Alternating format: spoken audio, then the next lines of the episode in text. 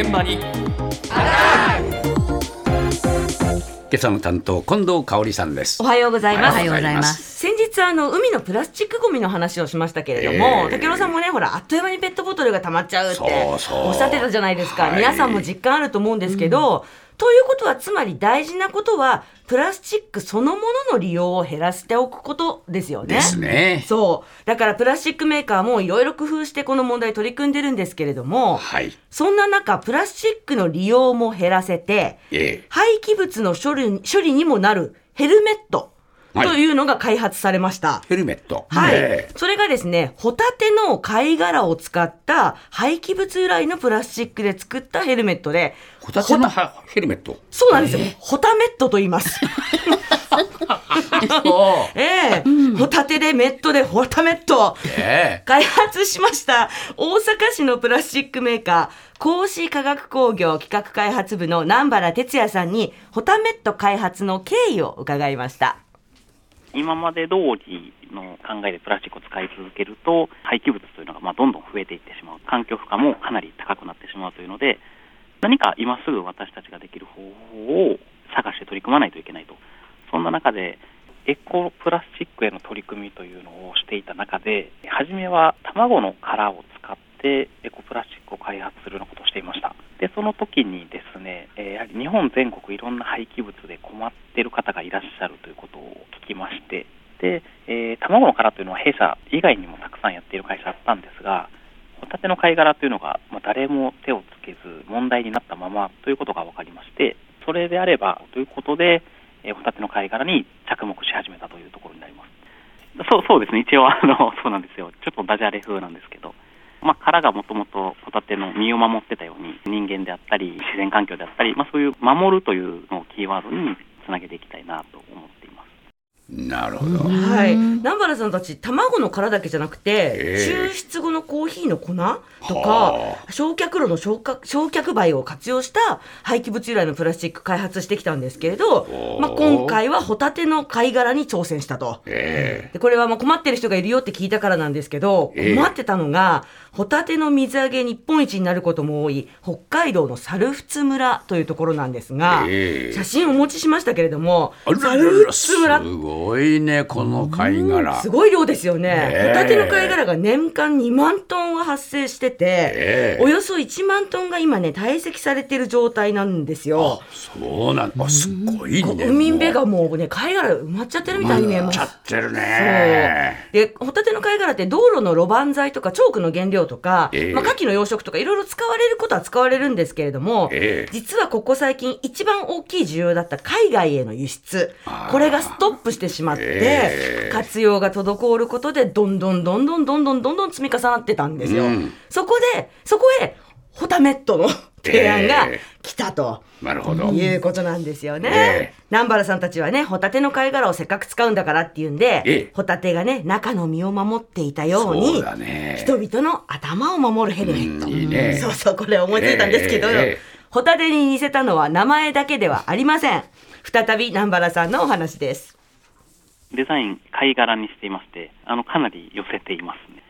貝殻の粒々がですねこう表面に一部現れたりましてましてホタテの貝殻が入っている風合いを楽しめるといいますか、まあ、今まではこの廃棄物が入っているっていうのを隠す方向で作られてたんですけど今回はあえてそれを見せるやり方で行ってまして強度もですねホタテの貝殻の形状を一部模倣したりすることでですね30%強度が向上したりあのーやはり、えーヘルメットはどうしても武骨なものが多い中で、防災の時にかぶるヘルメットが、まあ、武骨だとどうしてもちょっと気分が落ちたりするのかなというところで、そのデザインから、まあ、少しでもこう明るい気持ちになれたらなっていう思いが、あのー実は込められたりしています。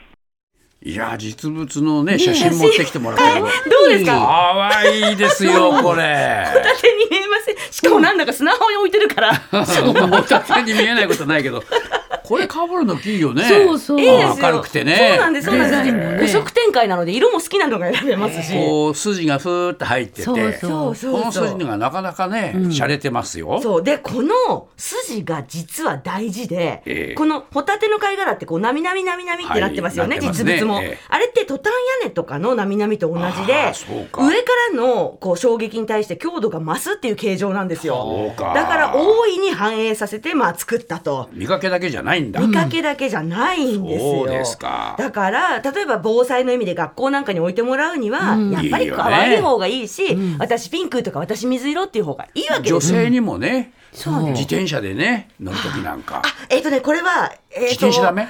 はい、えっ、とじえーとバイクはダメです基本的には。あバイクダメ。バイクは専用のやつじゃないといけませんので、だからこれは防災用なので。あ防災用か。防災用です防災用です。そうかそうか。自はい。転車じゃダメなんだ。そうなんですよね。